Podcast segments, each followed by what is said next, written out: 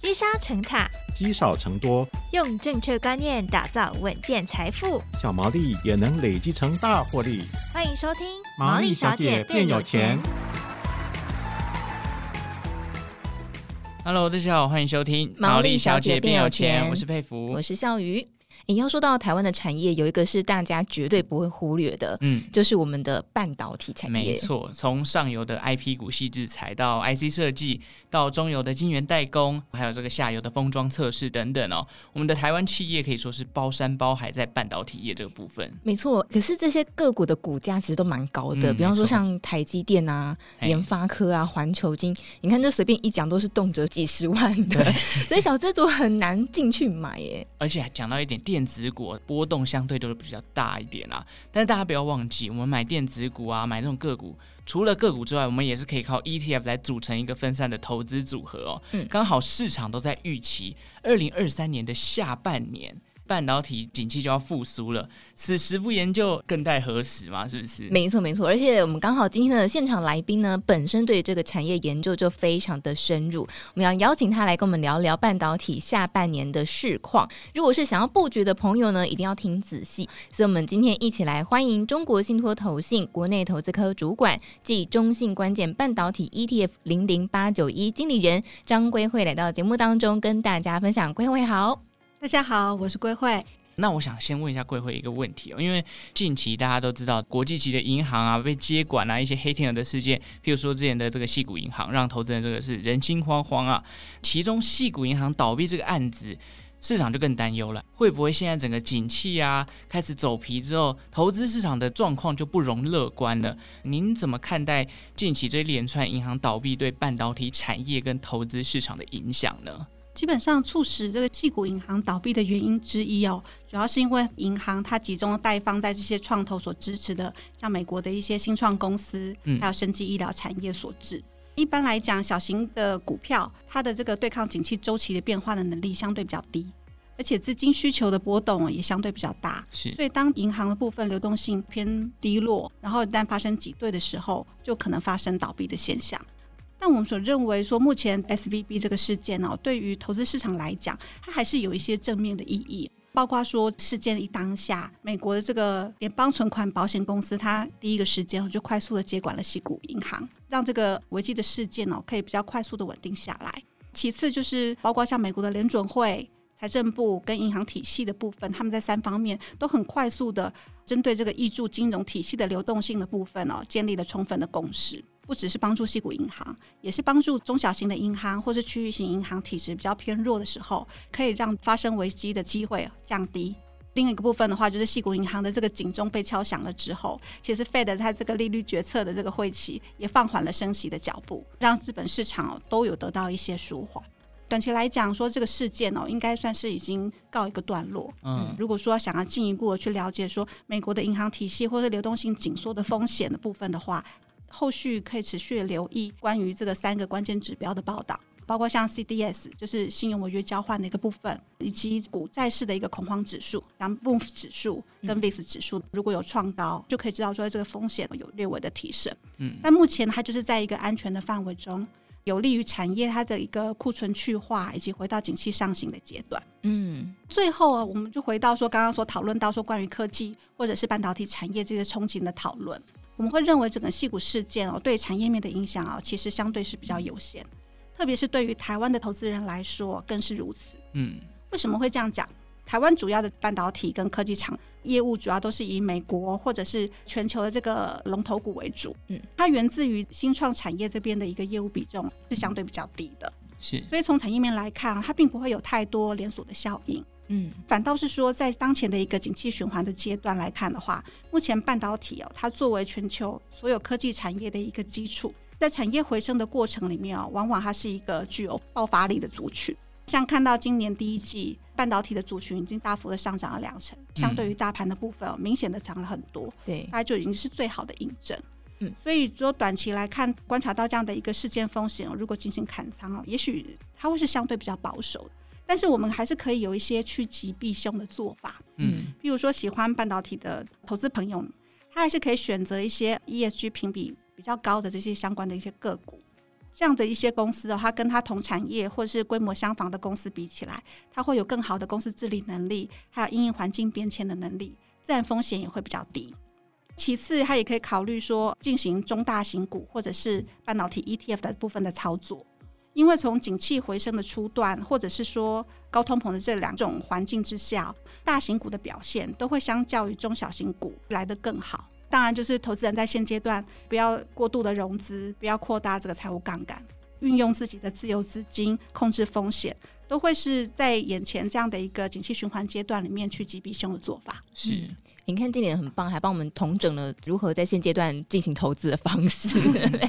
好，不过我想这个半导体研究当然它是更专业的部分啦。那刚才我们经理人帮我们去做了一些分析哦。刚刚有讲到去化这件事情，因为如果说从基本面来看啊，先前市场共识是说，哎，在今年上半年半导体产业呃渴望在今年上半年落地哦，下半年有机会会回温。刚才有说到今年第一季有上涨了两成嘛，以目前科技产业库存去化的这个。情况来说呢，您是不是也同意说，哎，半导体产业要即将步出谷底的这个预估？第一个是从整体市场的一个库存循环的角度来观察，中信投信它每个月我们都会参考国发会发布的最新的产业数据，我们会以这些台厂它的在手订单，相对于它客户的库存的角度去衡量整个库存去化的状况。嗯，观察说这一波库存堆积啊，在去年的八月哦达到高峰之后。目前大概已经是比较接近调整完毕的状态。用客观的数据来看的话，相比于在过去的这个历史期间哦，每一次库存调整的周期的最低点哦，大概是像是落在负十左右的一个数据。嗯，这一波的这个景气循环啊，因为疫情啊断链哦比较严重，嗯，它的这个低点啊来到负二十七之后，就开始呈现逐月的改善，目前大概是负五左右的水准。所以以这个改善的幅度跟节奏来看的话，我们也是预期说，大概在第二季指标就会回到零，也就是说完成库存去化的一个状态。哦，感觉上蛮快的啊，是不是？对，就是大家可能也是久等了啦。就是有部位的人可能觉得这个时间是还蛮长的。哦，我是空手的人，所以觉得蛮快的。对，需要磨刀霍霍想要准备进场的投资人，可能就觉得啊，快了，快了，快要可以出手了。是，对。那我们从产业这么多的业别里面呢、啊，特别观察，从去年开始最领先修正的面板族群跟手机族群，大概都有陆续传来捷报，也会跟这样的一个库存去化的节奏有相符。手机的部分的话，去年也是算是先调整的部分。目前中国的这个手机终端库存的部分哦，回到正常的水位。预计在第二季的时候，出货量也会慢慢的逐季成长，进一步的带动全球的手机市场在第三季开始哦走出谷底。另一个部分的话，就是新应用，像新能源车啊，然后高速运算这些相关的领域，其实有一些新的运用跟需求会陆续出来。但是近期在这个 Chat GPT 它带动整个 AI 市场的高速成长，在生成式 AI 它在算力、算法还有数据这些相关的部分，也会带动整个科技产业在需求面的一些增长。嗯，像这些性含量的一些提升的部分的话，其实都有助于半导体产业哦，它能够及早去结束眼前库存调整的一个状态。嗯，所以总体来说，就是我们看到目前半导体的一个终端库存，从第一季开始哦，终端的部分有开始先后落底的一些迹象。那我们预期说，在年中的时候，就会慢慢传达到比较上游的这个半导体产业的部分。虽然这些观察它可能就是时间或早或晚，还需要动态的去跟进微调，但是目前看来，就是最大的概率的这个路径，大概就是在第二季产业落地，然后下半年营运恢复成长的一个状态。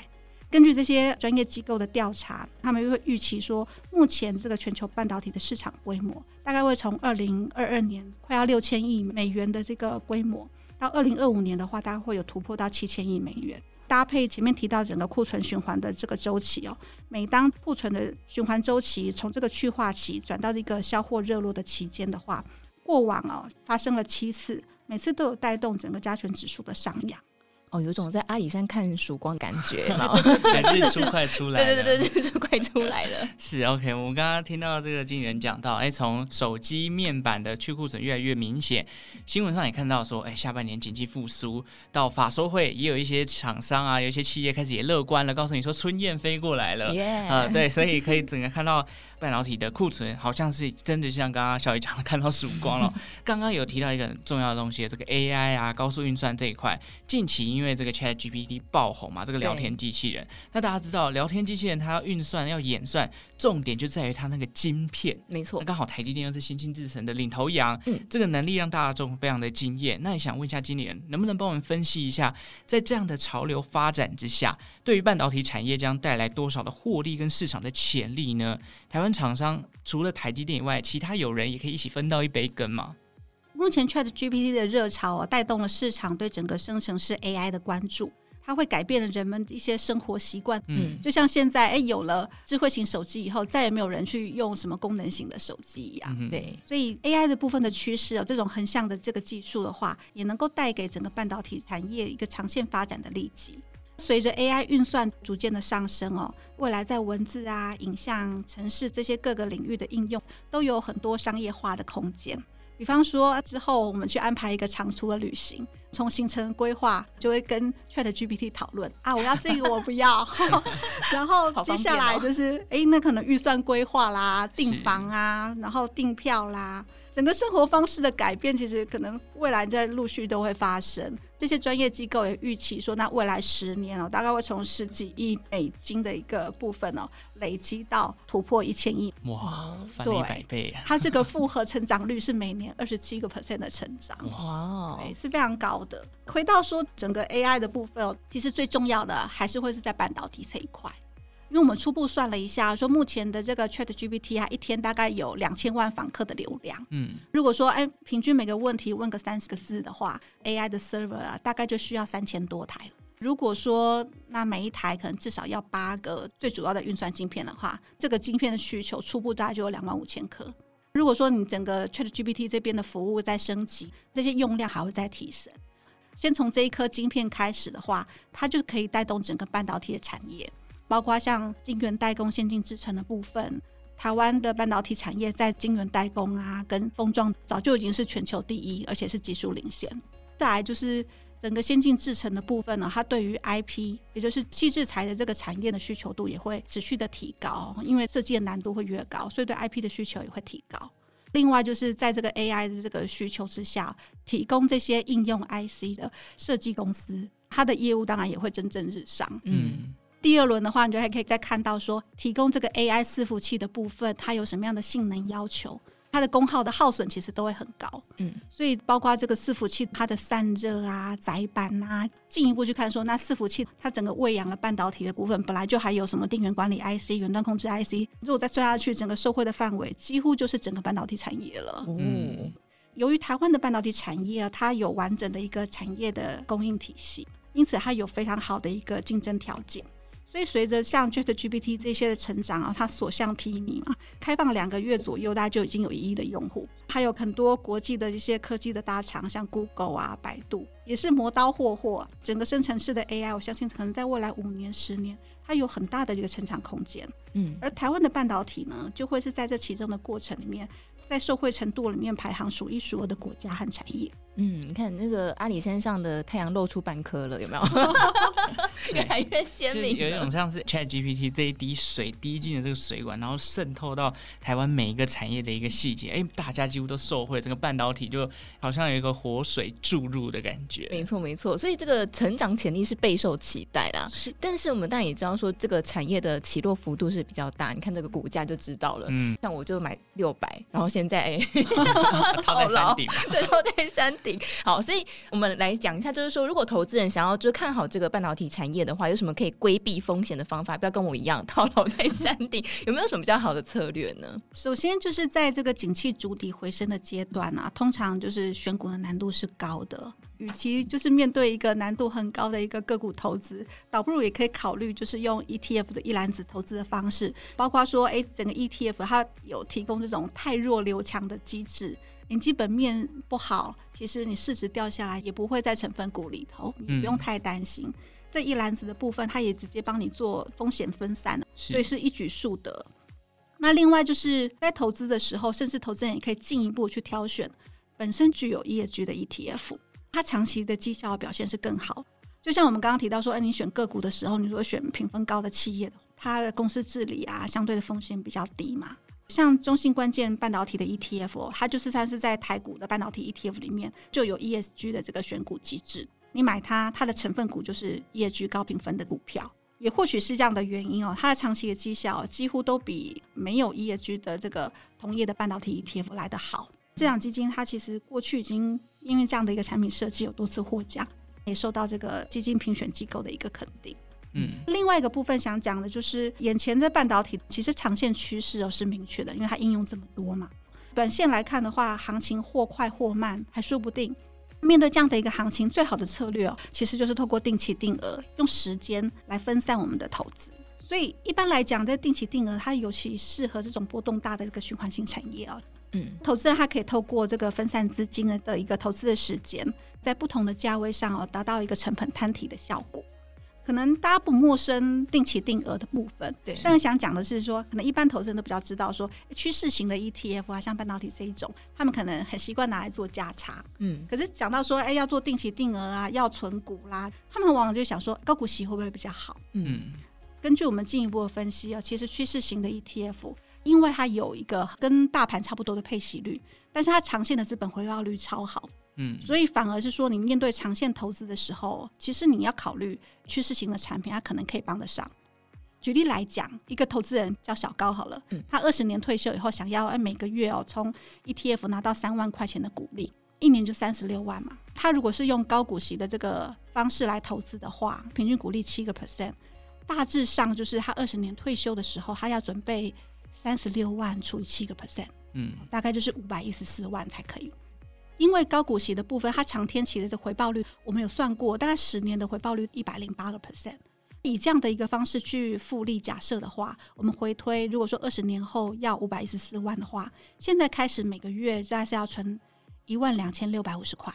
如果我们是拿一万两千六百五去投资在这个半导体 ETF，根据我们实际的运算，它十年的报酬率是四百零一个 percent。哇，四倍，四倍，对，所以小高呢，他二十年后每个月一万两千六百五，他是存了五百一十四万。可是如果是小台，他买的是半导体，二十年后他是有七百五十七万。就算是说半导体的部分的值利率，表面上来讲没有到七个 percent，现在来讲平均可能三到五趴，那我们算四趴好了。嗯，他领的息大概就是两万五千块。如果是根据这个部分算的话。嗯其实有两万五不差喽，对。可是这还没完，要想的是说，在二十年之后哦，其实趋势型产业的这个 ETF，它净值会像现在还是一样停留在，譬如说十五块的位置吗？一定不会啊，其实不太可能。嗯，那如果你把这个放进来，就会知道说，哎，其实二十年后那个 ETF 的基金公司哦，配息的部分哦，不是只有这四趴的这个现金股利。如果本身还有这个资本增值的话，未来基金公司还可以配资本增值的部分。嗯，只要基金的价值超过它的发行价，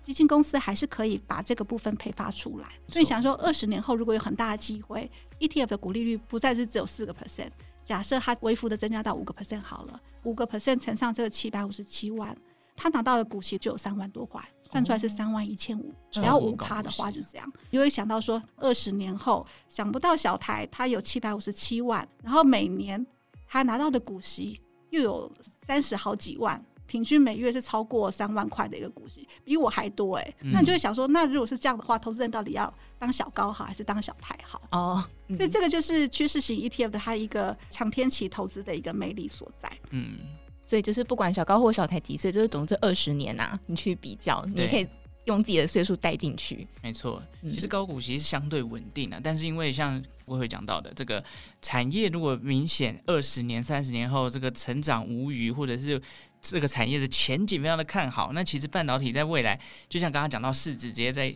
可能分到一千亿，哦又翻上去了，那它的成长幅度一定会比高股息来的更好。嗯、高股息求的是稳定嘛，但是如果是像我们这种年轻人想要在未来存到更多的资产，可能选择这种半导体这种产业发达的商品会是比较好的一个选择哦。嗯、当然我自己其实也有零零八九一，那我想问一下贵会，其实贵会除了操盘零零八九一之外，零零九一二也是贵会手下的一个产品嘛？对不对？的我想问一下，因为其实贵会在研究半导体之外，其他产业也有相当的这个涉略。最后想问一下，未来还有哪些风险是投资人可能在投资市场上需要特别小心的呢？景气这个初步逐底回升的一个阶段哦，那我们在面对二零二三年的这个股市的投资观察的风险，第一块的话，就是要去观察整个市场需求部分回升的状况。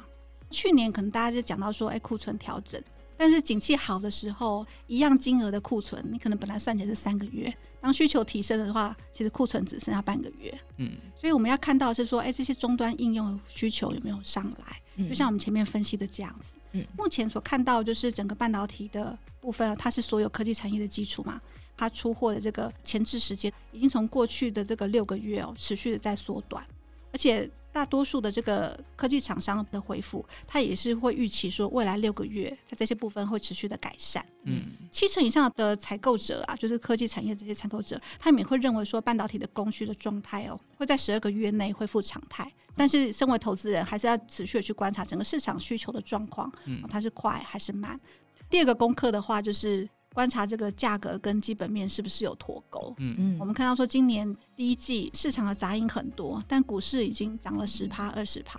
有一些半导体股票已经涨了五成到八成。半导体它作为一个趋势的产业，它能够大幅的领先，但是在这样的一个过程里面，其实我们往往。不止半导体啊，整个科技产业大家都是一样，就是在这个阶段哦，会看到说，哎，有时候有看到一些景气回温呐、啊，急单来啦，这些利多消息。但有时候隔天的报纸，或者说不要隔天，你换另外一个版面，他就跟你说某某砍单呐、啊，外资下修啦。嗯，这个时候多空交杂本来就是在这个动态调整过程里面必经的一段路。如果说基本面跟实质的需求的部分如果没有及时的跟上的话，其实短期来讲，它就这样收盘了，是有可能发生。但是这样的投资风险的部分的累积的话，其实未来也是会有一个比较大的一个下行的机会。